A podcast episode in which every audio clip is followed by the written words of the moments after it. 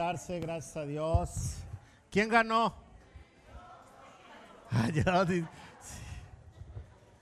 Y el premio es que fueron muy bendecidos, ¿verdad?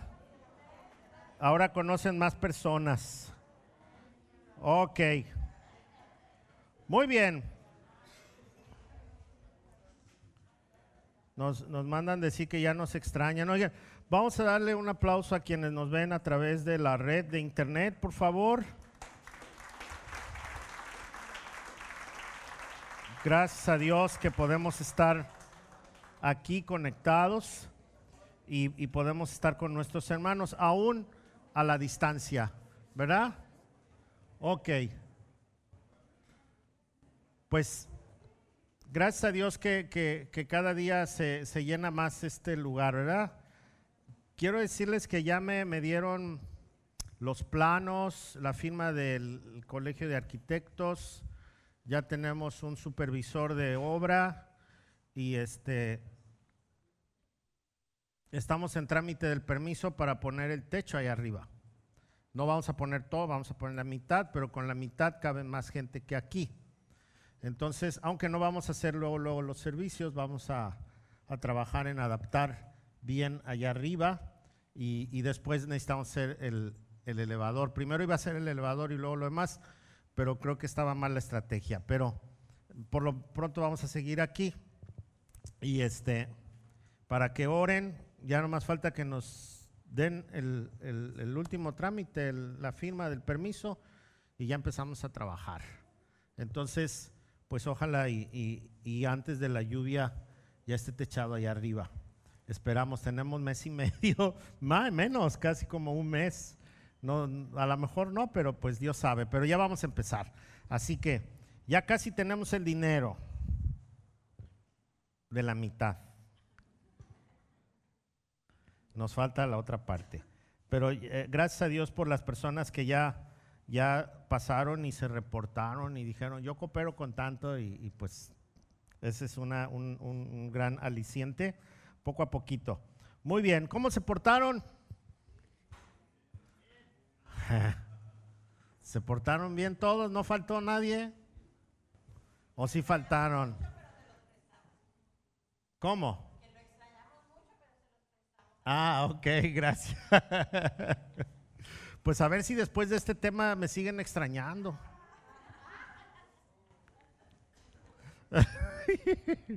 que el tema está bueno, ¿verdad? Eh, estamos en la serie de Despierta México. Para quienes nos visitan por primera vez, eh, hemos estado viendo el capítulo 5 de Mateo, que es el primer sermón de Jesús, un sermón formal, y, y entonces se le conoce como el Sermón del Monte. En este, en este Sermón del Monte, el Señor Jesús habla desde el inicio cómo nosotros debemos de tener un encuentro con Dios, con las bienaventuranzas, y después cómo debo tratar a mi prójimo. Sigue hablando de las actitudes que nosotros debemos de tener y apenas vimos cómo eh, tratar con la ira, ¿verdad? Ira se escribe igualito que el nombre del pastor Aira. Se escribe ira y me dice, ¿por qué está mi nombre en, en- en el, en el anuncio de Pete Vallarta? Le- me dijo, si yo estoy aquí, le dije, luego te explico, porque tu nombre significa enojado. Me dijo, sí, dice, por eso cuando voy al café allá en México y pido mi café y me preguntan cómo me llamo, se me quedan viendo raro. dice. Me llamo entonces enojón. Sí, le digo, así es. Ok, entonces vimos, vimos cómo tratar con esta situación de la ira y deshacernos de ello. Vimos también cómo eh, someternos a la autoridad de Jesús. Y entonces Jesús va tomando los valores que, que el pueblo en un tiempo perdió y que también nosotros en nuestra época hemos perdido muchísimos valores y hemos dejado que, que corran eh, las, las actitudes y los valores a lo que nos vamos adaptando, ¿no?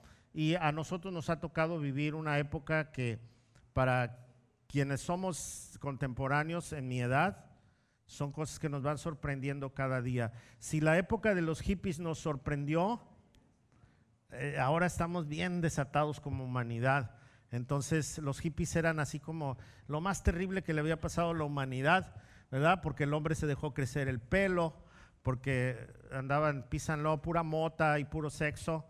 Y entonces esa era la, onda hipiosa. Y no vestir de forma eh, ordenada, sino usar pantalones de mezclilla, que solo se usaban para trabajar y se empezaron a usar para vivir eh, el día común y luego los colores, ¿no? Antes se usaba la época silente, fue de, colores serios, grises, negros, eh, beige, café, y de repente salimos con flores y todo, y, los hombres y las mujeres, y, de dónde salieron estos, no? Entonces, eso fue la, la, época hippiosa. Si quieren conocer hippies, vayan a Sayulita, pelo largo, ¿verdad? por atrás no sabía quién era el hombre y la mujer, porque eran distintivos. Ahora pues ya hasta se visten de mujer y se visten de hombre y cada quien hace lo que se le da la gana. Bueno, pero Jesús está rescatando estos valores, ¿por qué? Porque en la época de los, de los romanos esto era muy similar. Los, romanos este, habían superado una forma imperial para poner gobiernos democráticos y, poder eh, tener gobernadores, reyes en diferentes lugares manejados por uno solo. Es, la forma que nosotros similar tenemos en México, en los Estados Unidos, que en muchos países, que es un modelo romano de gobernar, con asambleas de diputados, senadores, directivos, y, pero en cuestión de la vida común habían fracasado. Eh, habían respetado las religiones de cada grupo y, las formas de cada grupo y Roma había inventado las suyas propias y entonces todo esto era como dicen ahora eh, en palabras llanas, era un desgarriate, ¿no? Y, entonces era una, situación difícil. Jesús llega en esa época y a los primeros que eh, compromete a vivir de manera correcta es a sus discípulos y confronta a una sociedad que decía que amaba a Dios, pero que estaba muy lejos de su voluntad. Y, yo creo que, somos algo muy similar. Somos un pueblo de mucha, de mucha religión, de, mucha cultura, de muchas tradiciones, pero muy lejos de lo que Dios en realidad quiere. ¿Verdad? Hablando como nación. Y, hemos limitado nuestra relación con Dios a actos religiosos en los cuales creemos que por hacer un acto religioso ya estamos bien. Pero Dios quiere relación más que actos religiosos. Por allá en Isaías dice, no quiero, no quiero más sacrificios, no quiero fiestas, no quiero ofrendas, no quiero nada de esto, yo quiero sus corazones, dice la escritura que Dios dijo, yo quiero la, vida de ustedes, quiero, quiero un corazón sincero, quiero un corazón dispuesto. Y, y Jesús ahora, presentándose ante una multitud, les habla precisamente de uno de los valores que se habían perdido. Así que vamos a leer solo del verso 27 al 30 de Mateo, capítulo 5, verso 27 al 30.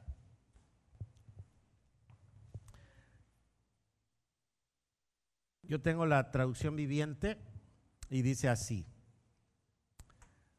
Han oído el mandamiento que dice, no cometas adulterio, pero yo digo que el que mira con pasión sexual a una mujer ya ha cometido adulterio con ella en el corazón.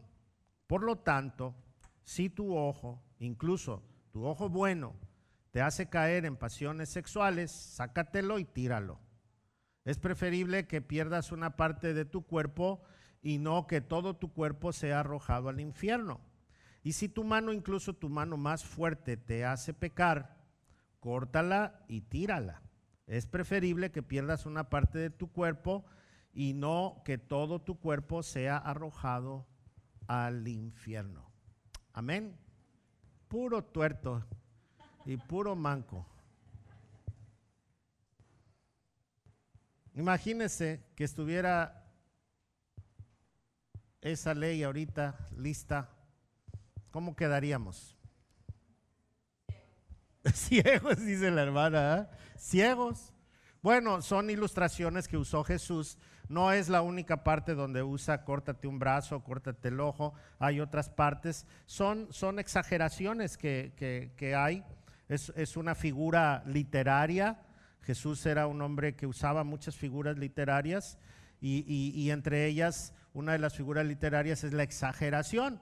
Y entonces llega el momento en que él dice, si, si tú tienes un problema de, descontrol sexual, pues ve qué es lo que te está causando este descontrol y quítalo, córtalo de raíz. Y entonces pone como ejemplo el ojo, teniendo en cuenta la mente y el corazón, y pone como otro ejemplo la mano derecha, que son las acciones que nosotros llevamos a cabo. Bueno, pues el tema de hoy es precisamente este, que tiene que ver con el adulterio. El adulterio. Eh, algo muy común en nuestros días, algo que inclusive se aplaude, ¿no? ¿Por qué? Porque la gente eh, está con, la idea ahorita de que haz lo que tú quieras, ah, vive como te sientas, si te sientes bien haciendo esto, hazlo. Y entonces estamos llenos de idilios, de romances, de cosas que, llenan nuestro corazón, pero no estamos viendo las consecuencias a futuro de lo que podríamos enfrentar. como humanidad se nos está olvidando que somos creación de Dios, que todo esto es tan perfecto gracias a un diseñador y no a, la casualidad. Inclusive la ciencia eh, tiene solamente dos caminos. Dice, si esto no lo hizo la casualidad, entonces tiene que haber un ser superior que lo diseñó. Y solamente hay esas dos opciones y hay más evidencias de un diseñador que de una casualidad. Entonces, cuando Dios está tratando con nosotros es porque Él quiere hablar directamente de nuestro bien. Cuando nosotros vemos acerca del sexo, porque este es el tema, el adulterio, y que tiene que ver con el sexo, eh, tenemos que recordar que Él lo creó. Y el sexo es algo bueno, que e, es algo que Dios puso en nosotros y que los únicos que pueden disfrutar plenamente de la sexualidad somos los humanos. Somos los humanos, porque eh, Dios puso esa bendición en nosotros, pero Él también puso regulación en esto, para que disfrutemos y seamos plenos y que el sexo se convierta en la bendición que estuvo en la mente de Dios al principio para que nosotros viviéramos gozando de nuestra sexualidad. Somos privilegiados. Hace poco, hace que será unos seis meses, hablé de la, de la, de, la situación de fornicación y toqué algunos temas de esto, ¿no? Y, debido a, que el sexo es tan hermoso y, y es algo que disfruta el ser humano, se ha desviado y entonces comienza a tener fornicación, que es otra palabra diferente a lo que vamos a tratar hoy. Ya el otro día lo traté aquello, entonces hoy vamos a enfocarnos al adulterio. Ok, el sexo es algo bueno, es algo que Dios regula, es algo que Dios puso en nosotros para disfrutarlo y que le tenemos que dar gracias a Dios por ello, ¿no? ¿Sí? Amén. ¿Todos están contentos? Sí, bueno, espero que todo el tiempo. Ok, ahora, ¿en qué contexto Jesús dijo esto? Habló a judíos. Y mire, cuando Jesús dijo, oíste que, fue dicho, porque ese es como dice la reina Valera, o él aquí en mi versión dice, han oído ustedes de que, del mandamiento que dice, no cometerás adulterio. Está citando Éxodo 20, 14, no cometerás adulterio. Pero el verso 20, el verso 17 del mismo capítulo 20 dice, no codicies la casa de tu prójimo, no codicies la esposa de tu prójimo, ni su siervo, ni su sierva, ni su buey, ni su burro, ni ninguna otra cosa que le parezca, que le pertenezca, perdón. Yo choco con esto de repente culturalmente para nuestros días, porque si usted lee Éxodo 20, 17 y dice, no codicies la casa de tu prójimo, ¿qué es una casa? Una propiedad, un mueble, un inmueble, perdón, algo que, puedes vender, ¿verdad? Comprar, vender. Y luego dice, no codicies la mujer de tu prójimo. O sea que le pone al mismo nivel de una casa a la mujer. Y luego dice, ni a su siervo, ni a su sierva, ni a su buey, ni a su burro, ni a ninguna otra cosa que le pertenezca. O sea que está hablando de que la mujer es propiedad del hombre en ese sentido. Entonces, si nosotros queremos hacer una buena interpretación de Mateo 5:27, donde Jesús dice, no cometas adulterio, pero yo te digo que el que codicia a una mujer sexualmente ya cometió adulterio desde que la está codiciando, entonces tendríamos que entender a qué se refiere. Primero, adulterio solamente se comete cuando se está casado. ¿Sí? Si yo estoy casado y me meto con alguien más, estoy cometiendo adulterio. Si yo no estoy casado y tengo relaciones, eso se llama fornicación. ¿Sí? Ok, entonces, el tema es el adulterio. ¿Y qué era el adulterio para el judío? Bueno, si un varón judío tenía relaciones sexuales estando casado con una mujer no judía, entonces no era adulterio. Porque la mujer era no judía se podía meter con una mujer gentil y no le contaba como adulterio. Tenemos un ejemplo. ¿Usted sabe con quién se metió David? Con una mujer, pero que su esposo era hitita, nacionalizado a judío, y entonces el problema estuvo en su acción eh, David para asesinarlo. Pero en la ley él no podía ser acusado por esto, porque era una familia hitita. Entonces un judío si se metía con una mujer no judía, no le contaba como adulterio. En segundo, si, si, si él tenía relaciones sexuales con una mujer soltera, tampoco le tocaba juzgarlo por adulterio. ¿Por qué? porque no había prójimo a quien había insultado. Era soltera. Entonces no había un prójimo a quien insultar. No había reclamo. Ok. Si él se metía con una mujer casada de un gentil, tampoco le contaba por adulterio. ¿Por qué? Porque los gentiles no eran su prójimo. Para ellos solo los judíos eran su prójimo. Y una persona que no era judía no era su prójimo. Qué conchudos, ¿verdad? Ahora, ¿qué pasaba cuando Jesús está diciendo esto? Está hablando de, de su prójimo. Entonces, si un judío se metía con una mujer, él estando el casado, se metía con una mujer que estaba casada, el problema no era con la mujer, era con el hombre porque había roto la reputación del hombre, había insultado al hombre y además el hombre tenía una propiedad que él no debería de tocar.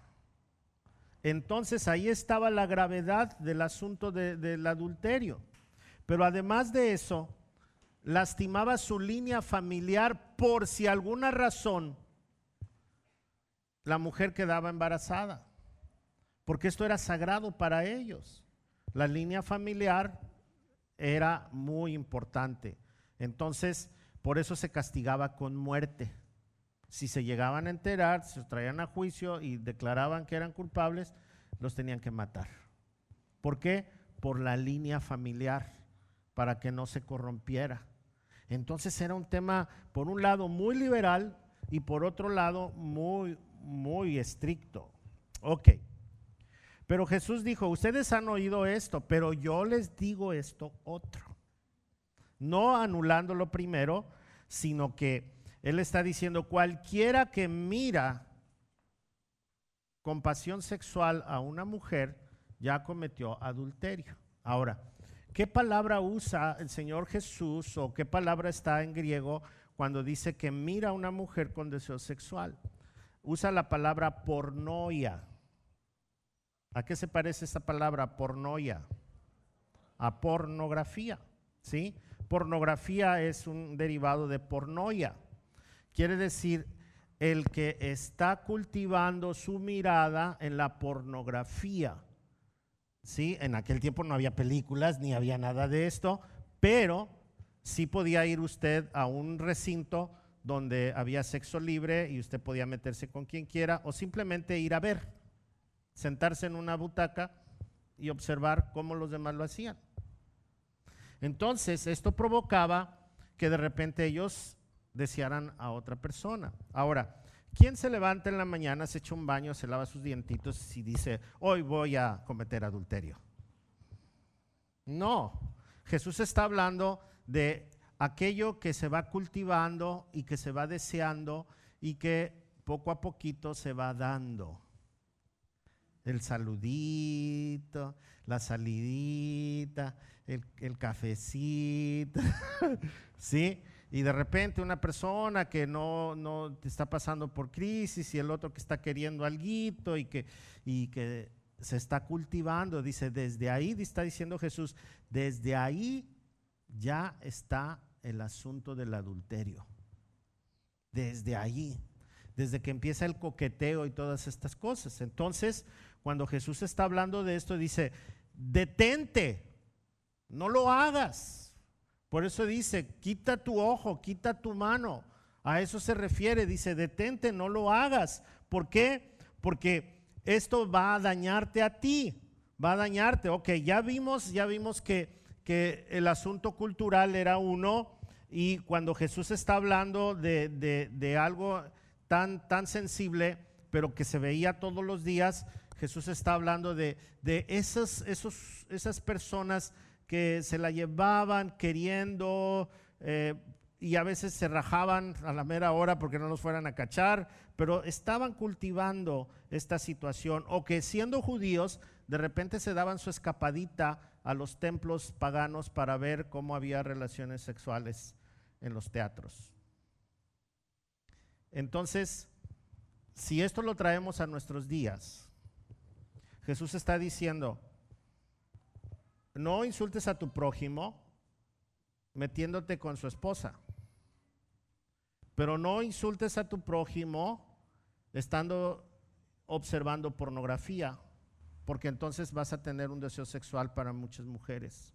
O al revés, si una mujer está teniendo necesidades eh, que son diferentes, porque son, son más emocionales las de ella, y, está buscando eh, guardar o, perdón, sanar esas situaciones, cultivando una relación que le pueda llevar a una relación sexual fuera del matrimonio, entonces, esto es lo que está diciendo Jesús. Ten cuidado, deténlo, no lo hagas. Ahora ya hay, eh, la, pornografía se está moviendo tanto para que la mujer y el hombre lo vea, los grupos estos que se intercambian parejas, que son una, bueno, ¿qué podríamos decir? Una cochinada, vamos, pues, ¿Por qué? Que te presto a mi esposa y tú préstame la tuya y, y todas estas cosas que, hay y que aquí hacen paseos ¿eh? en Vallarta y, hacen cosas así. Y, usted lo puede contratar y meterse con alguien que nunca ha visto en su vida. Y esto es emocionante y algunos psicólogos lo recomiendan para mejorar la relación de pareja. Imagínese. Entonces Jesús está hablando de esto. Ahora, hay aquí unos puntos que tratar. El primero, ¿cuál es la fuente de mi deseo? ¿Cuál es? Mateo en el capítulo 15, pero en el verso 19, dice, pues del corazón salen los malos pensamientos, el asesinato, el adulterio y toda inmoralidad sexual.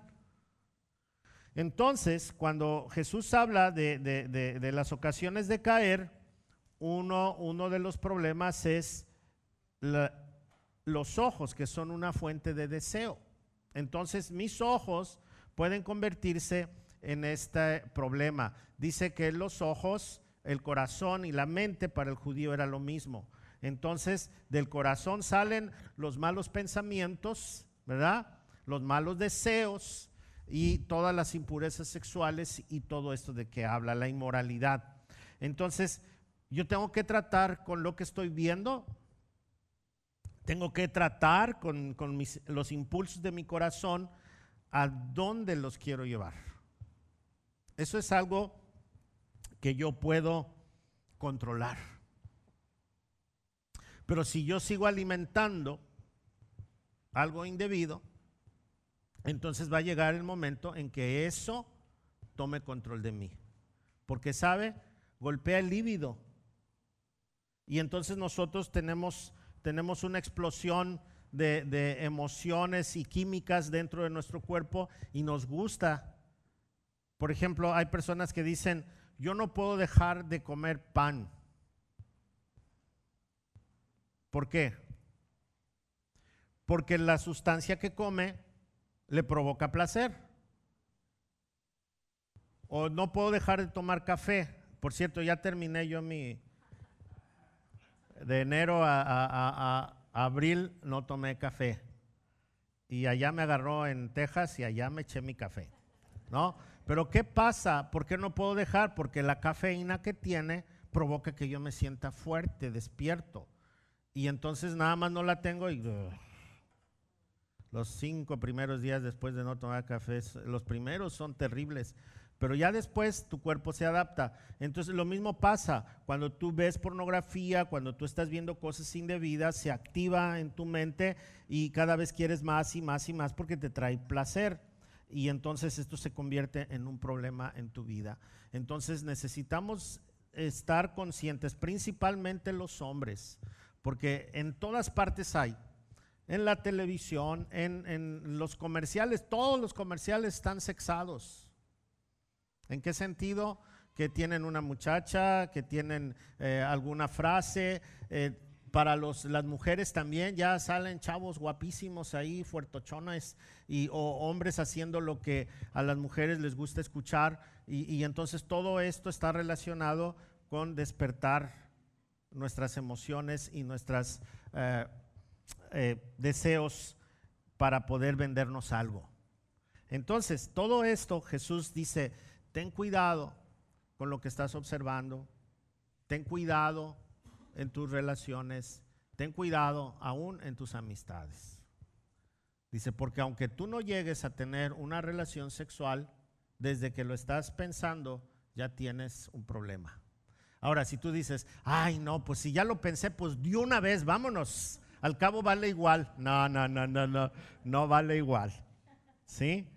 Por eso Jesús dice, si tu ojo ya te está llevando a eso, sácalo. O sea, antes de que llegues, ¿verdad? Ahorita vamos a hablar de eso. La otra es, es, dice, corta tu mano. Se está pasando de, de la mirada al hecho. Y entonces Romanos 6:13 dice, no dejen que ninguna parte de su cuerpo se convierta en un instrumento del mal para servir al pecado. En cambio, entréguense completamente a Dios, porque antes estaban muertos, pero ahora tienen una vida nueva. Así que usen todo su cuerpo como un instrumento para hacer lo que es correcto para la gloria de Dios. La escritura dice que nuestro cuerpo es un instrumento para la gloria de Dios, pero no es un instrumento para servir al mal.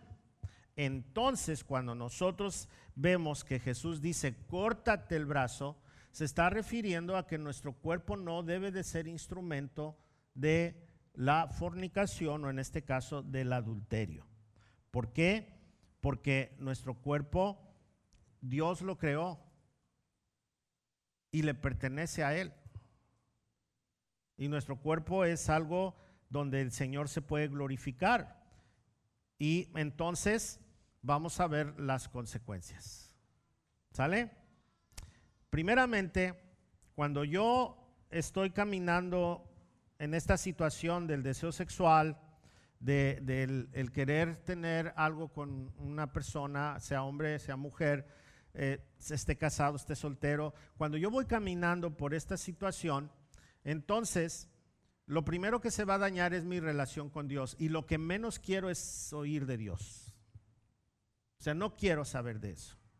cuando yo estoy en esta situación, no oro, no busco de Dios, si tengo que venir a la iglesia vengo porque pues ni modo, pero pues me echo un sueñito o a ver qué hago, pero no quiero saber de Dios, porque no me conviene, porque mi mente está llena de cosas y, lo primero que, que sucede es rompo mi comunión con Dios. Primero a los Corintios 6, 19 dice, ¿no se dan cuenta de que su cuerpo es el templo del Espíritu Santo? Esto ya lo habíamos visto la otra vez. Dice que vive en ustedes y les fue dado por Dios. Ustedes no se pertenecen a sí mismos porque Dios los compró a un alto precio. Por lo tanto, honren a Dios con su cuerpo. Mire, si usted viene por primera vez a este lugar o a una iglesia cristiana y donde usted se congregaba o donde iba a escuchar la palabra de Dios, Nunca le dijeron que necesitaba usted nacer de nuevo. No le han entregado el Evangelio completo. Le han dado bonitos discursos, pero no le han dicho que hay que arrepentirse genuinamente de los pecados en los que andamos para empezar una nueva vida. Pedirle a Dios que venga a nuestro corazón, que tome control. Y entonces cuando nosotros somos sinceros en esto, Él nos regala el Espíritu Santo. Y dice la escritura que nosotros somos templo del Espíritu Santo. Por lo tanto, nosotros debemos glorificar a Dios en nuestro cuerpo. ¿Qué pasa cuando el Espíritu Santo entra a nosotros? Él va a modificar muchas acciones en mi vida. Si yo no he sido sincero con Dios, puede ser que tenga religión, pero no tenga Dios en mi vida. Entonces, cuando yo tengo a Dios en mi vida, le pertenezco. No, no, no quiere decir que se van a ir todos los malos pensamientos y todo esto, no, pero ahora tengo un compromiso de poder pedirle a Dios que me ayude a controlar esto. De lo contrario, rompo esa relación con Dios y aunque el espíritu no se va, yo estoy forzando una relación que se rompe con Dios y quiero con mi prójimo. pero tiene que ganar la que, la que tengo con Dios. Entonces, eh, tengo que restaurar mi, relación con Dios. Si usted está pasando ahorita en este momento por una situación que acabamos de, describir, es tiempo que regrese a Dios, que deje eso, se arrepienta y que se amarre eh, en lugar de un árbol y morirse ahí, amarrarse de Dios y dejar que Él haga la obra en usted arrepiéntase y pídale perdón a Dios y busque de Él. ¿Por qué? Porque si usted cae en esto, la segunda consecuencia es que va a dañar a las personas que se involucren en esto. Si usted engaña a su esposa o a su esposo, ya dañó a la primera persona. Pero va a dañar a la persona con la que usted tuvo esa relación sexual también. Y no solamente va a dañar la vida de él, se va a dañar usted mismo. Aunque aparentemente usted tuvo placer en ese momento, el futuro le va a mostrar que se dañó a, usted mismo. Así que necesitamos pensar en las consecuencias que esto trae. Tenemos una, una infinidad de protestas y queremos, eh, por ejemplo, esta situación del aborto es por una falta de responsabilidad. Yo sé que hay situaciones de violación, todo esto, pero la mayoría de los abortos se dan porque no lo planearon y simplemente hay que matar un bebé. Por relaciones sexuales eh, no planeadas, por situaciones que, que es responsabilidad de nosotros y que cobran la vida de un ser. ¿Por qué? Porque no, no pensamos en el daño que nosotros hacemos cuando tenemos una relación sexual ilícita destruye las familias. El adulterio destruye las familias. Destruye mi familia, destruye las familias de las que están involucradas. Y ojalá y nada más fueran esas dos familias. No, esto se extiende a más familiares. Y entonces, cuando, cuando las familias están quebrantadas por esta situación, es muy difícil, muy, muy difícil volver a restaurarlas. La comunión de estas familias se rompe. Y es muy triste. Pero además provoca blasfemia contra Dios. Primera Corintios 5:11 dice, lo que quise decir es, no se relacionen con ninguno que afirma ser creyente, fíjese lo que dice, con ninguno que afirma ser creyente y aún así se entrega al pecado sexual, o es avaro o rinde culto a ídolos, o insulta, o es un borracho, o es un estafador. Está poniendo líneas de, de cosas que, que no debe de hacer un hijo de Dios. Dice, ni siquiera coman con esa gente. Anterior a este versículo dice, y no les estoy prohibiendo que se relacionen con personas así. Porque si yo les prohibiera que se juntaran con borrachos, con maldicientes, con, entonces tendrían, ya no tendrían que vivir en este mundo, tendrían que salirse de este mundo. Dice, entonces no rompan esas relaciones porque son una oportunidad de compartir el amor de Dios. Dice, pero no se relacionen con ninguno que afirma ser creyente,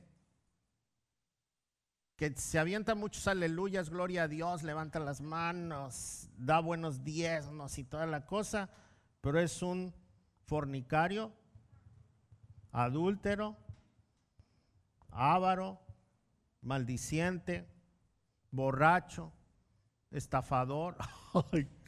De esos no hay, ¿verdad? Ni se junten con él, dice. Ni se junten con él. Porque dice, dice, dice, no es mi deber juzgar a los de afuera, ellos ya están en su rollo, pero sí es responsabilidad de ustedes juzgar a los que son de la iglesia y están en pecado. Dios juzgará a los de afuera, pero como dice en la escritura, quiten al malvado de entre ustedes. O sea que cuando hay una situación así, se daña la congregación se da, se blasfema el nombre de Dios, porque la gente en la calle va a decir, mira este que va a la iglesia y el otro día iba entrando al motel no sé qué, ¿no? Y miren ese que va a la iglesia, bien briago que andaba en el malecón echando cuacos, ¿no? o en la playa, echando esos cheves y todo, y el mariachi. ¡ah! Y tráiganse las morras. No, pues, en algunos lugares sucede aquí, no. Y la banda. Dice, quiten eso de ustedes. Quiten eso de ustedes. ¿Por qué? Porque se blasfema contra el grupo en general, se, se blasfema contra Dios y entonces todo esto provoca una conducta sexual equivocada. Híjole. ¿Y qué tengo que hacer? ¿Qué tengo que hacer? Porque si no nos vamos a quedar tuertos y, mancos todos aquí. ¿O no? Bueno, vamos a hacer unas aplicaciones. ¿Sí? ¿Está listo? Primero, comprender y admitir mi situación mísera. ¿Qué quiere decir eso? Que soy pecador que no puedo decir, ay, no, yo no soy así como dice el pastor, no. Yo, yo soy San Jorge bendito y me falta mi veladora. Yo, yo no puedo decir eso, porque tengo que admitir que soy pecador. Y que como soy pecador, no tengo control de mí. Entonces necesito rendir este control a alguien que es más poderoso que yo. Mire lo que dice el, apóstol Pablo en Romanos 7, 18. Dice, yo sé que en mí, es decir, en mi naturaleza pecaminosa, no existe nada bueno. Quiero hacerles, quiero hacer lo correcto, pero no puedo. Quiero hacer lo que es bueno, pero no lo hago. No quiero hacer lo que está mal, pero termino haciéndolo. Si yo considero que soy una persona que necesita la misericordia de Dios y que necesito entregarle mi ser a Él, entonces voy a poder dar un buen paso. ¿Por qué? Porque esto es algo esencial, es algo esencial. cuando nosotros vivimos bajo la ilusión de que yo puedo hacerlo todo, eh, vamos a caer en el fracaso. Pero cuando nosotros tenemos a Dios como nuestra ayuda, nuestro pronto auxilio, nuestra, nuestra meta llegar, entonces nosotros vamos a, caminar de manera diferente. Si desechamos a Dios, no tenemos a alguien más poderoso que nos pueda ayudar, ni el compadre, ni el amigo, ni el pastor. ¿Por qué? Porque todos somos humanos y todos somos pecadores. Segundo, debo de entender que solo Dios puede producir nuevos sentimientos en mi corazón. Porque la escritura dice que el Espíritu pone el querer como el hacer en nuestro corazón, según su buena voluntad. Una vez vino un joven y me dijo, oiga pastor, pues yo tengo ganas de tener relaciones con mi novia. Y le dije, ¿y eso? Pues yo creo que es de Dios, porque la escritura dice que Él pone el querer como el hacer en nuestro corazón. y, y, pues yo quiero, y quiero hacer también. Digo, a ver, a ver, a ver. Cuando viene de Dios vas a hacer lo correcto. Y no esto que dices. Porque el Espíritu Santo va a poner cosas correctas en el corazón. Por eso es bien importante, asegúrense, dijo el apóstol Pablo, de que el Espíritu esté en ustedes. De lo contrario, están perdidos. Asegúrense de que el Espíritu está en ustedes, de lo contrario, están perdidos. Entonces, tengo que aprender a escuchar la voz de Dios y hacer lo que Él quiere que yo haga. Así que Él, va a poner en mí el querer como el hacer. En tercer lugar, este es, este es más bonito, ¿eh? No se agüiten. ¿Ya están agüitados? ¿No? ¿No están agüitados? Bueno. Aceptar, fíjese, que la sexualidad que yo tengo es un don de Dios maravilloso. Aceptar que, que la sexualidad no es algo malo, no es algo feo, que Dios me la dio y la puso en mí para disfrutarla, pero de manera correcta. Porque dice que cuando dos personas se unen, se hacen una sola. Entonces, cuando yo comparto mi sexualidad con mi esposa, con mi esposo, entonces estoy viviendo una sexualidad sana y correcta. Ay, ¿para qué nos casamos, pastor? Un papel no nos va a unir. No, no, no, no.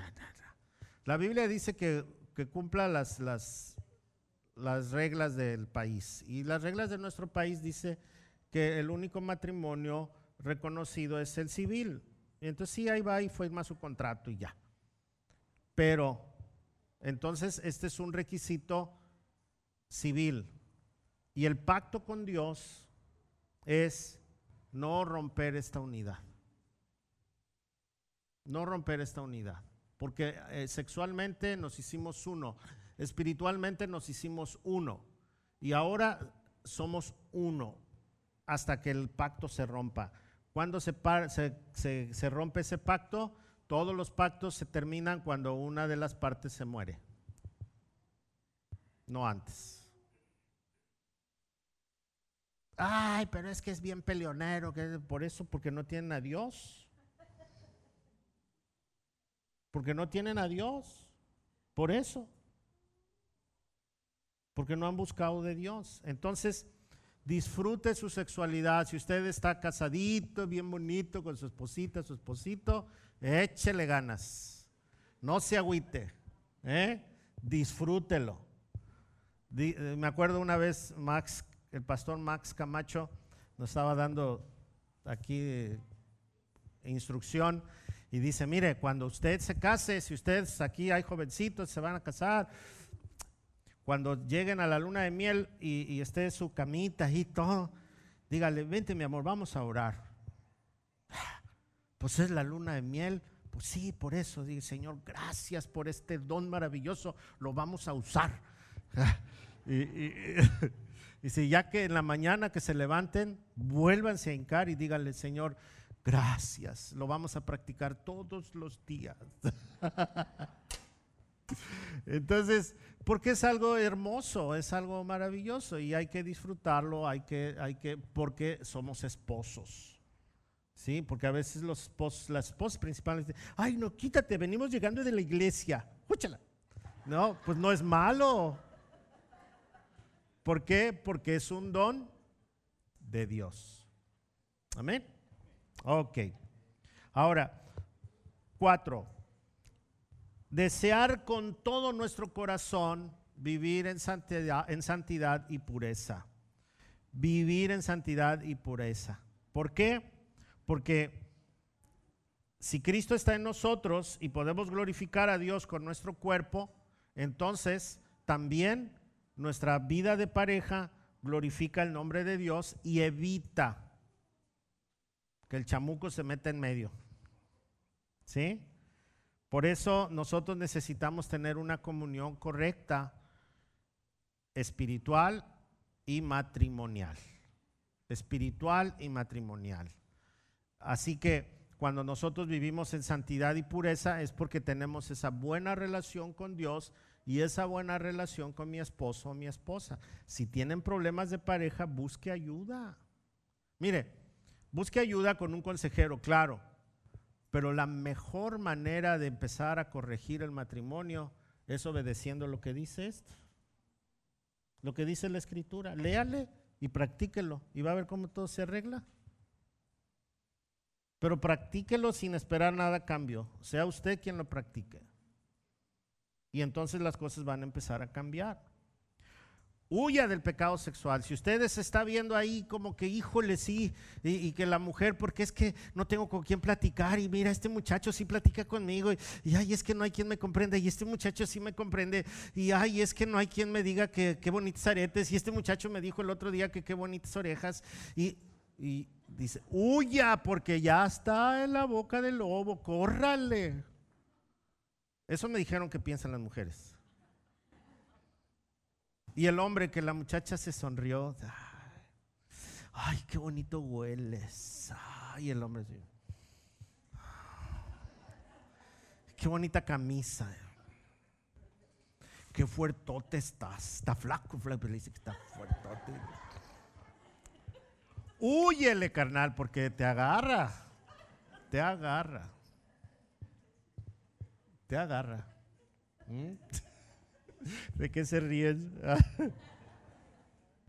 ¿De lo que es o de cómo lo digo? Ok. Pues es la neta del planeta, ¿no?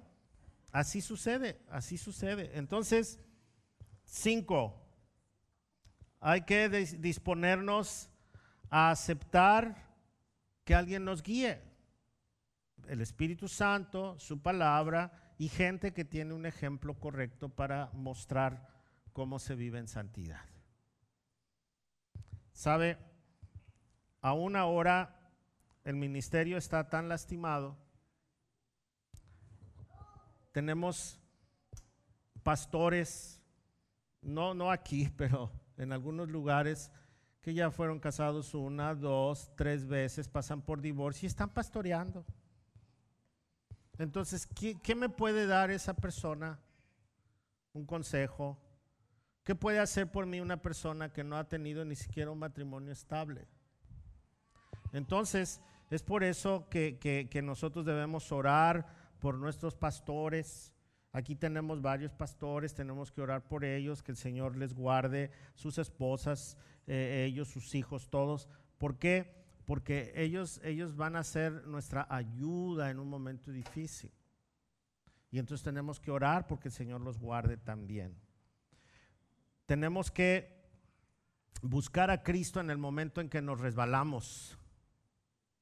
En el momento que empiezan estas situaciones, buscar a Cristo. Si ya caí y usted vino hoy y dijo, ay, el Señor me está dando a mí con todo, agarró un tubo y medio, bueno, entonces es tiempo que se rinda a Dios.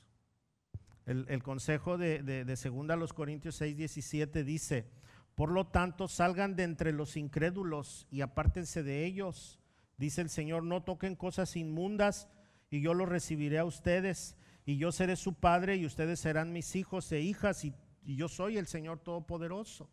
Entonces Él, Él quiere que nos volvamos a Él y que empecemos una nueva etapa en nuestra vida. Es cierto, va a haber problemas porque las consecuencias no se borran. Y las consecuencias muchas veces son funestas y, y tenemos que enfrentarlas ni modo. Pero el perdón y la restauración de parte de Dios es algo que nosotros debemos eh, experimentar y, venir ante Él. A veces Dios nos llama la atención de, de muchas formas.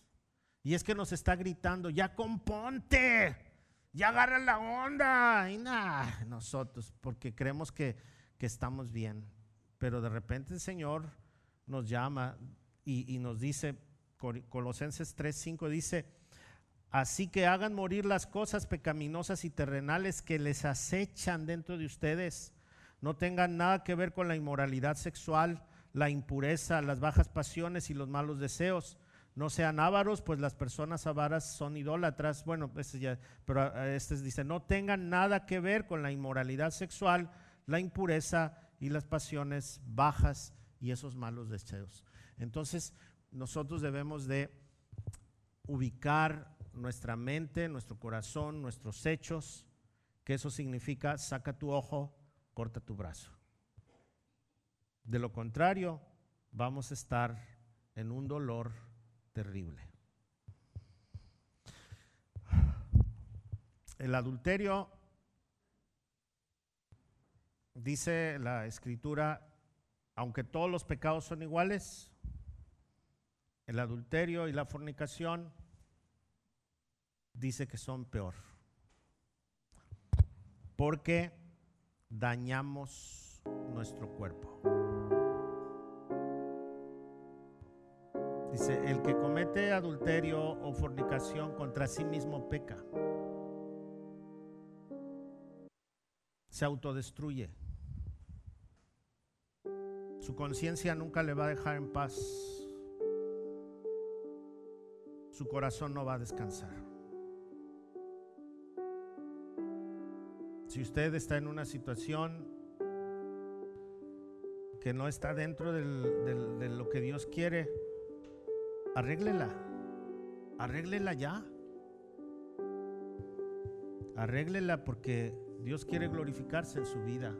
No lo quiere desechar, lo quiere abrazar. Y quiere hacer una obra hermosa en usted. Entonces, comience rindiéndose a Dios. Job dijo, hice pacto con mis ojos. ¿Cómo podría entonces mirar con deseo a una virgen? ¿Y cuál es la porción que yo recibiría de arriba del cielo? ¿O la heredad del Todopoderoso en las alturas? Pues Él conoce todos mis caminos y Él cuenta todos mis pasos. Entonces, hoy le invito a que haga pacto con sus ojos. Haga pacto, mujeres, con sus oídos. Hagamos pacto de guardarnos en pureza.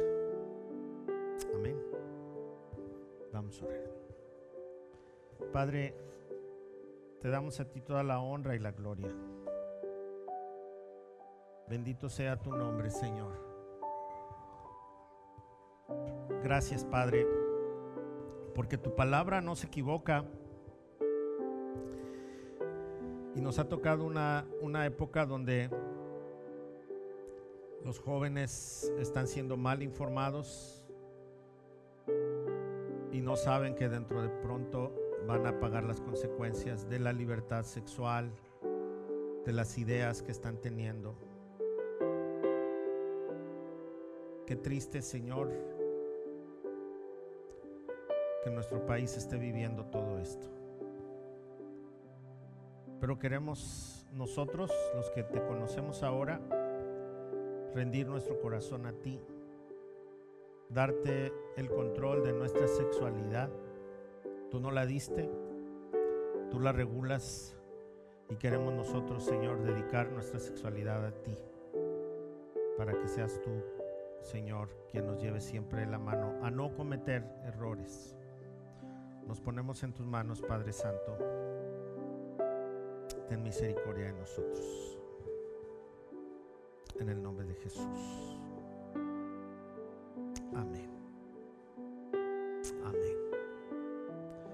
Son, son, son temas que se necesitan tocar.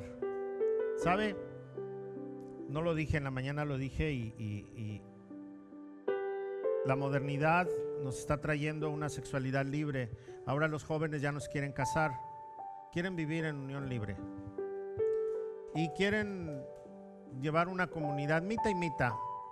Pagan la mitad de la renta, pagan la mitad de los gastos, este, viven juntos, eh, no quieren tener hijos.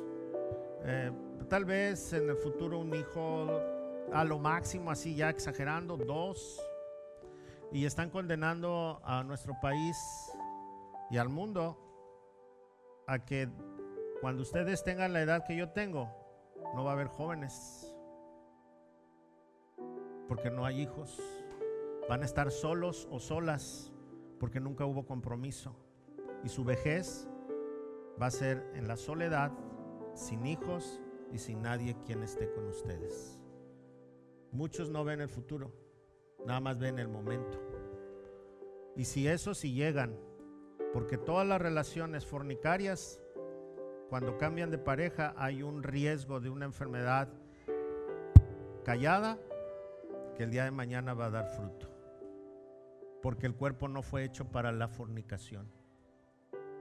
Y todo, todo, todo lo que está mal hecho tiene una reacción.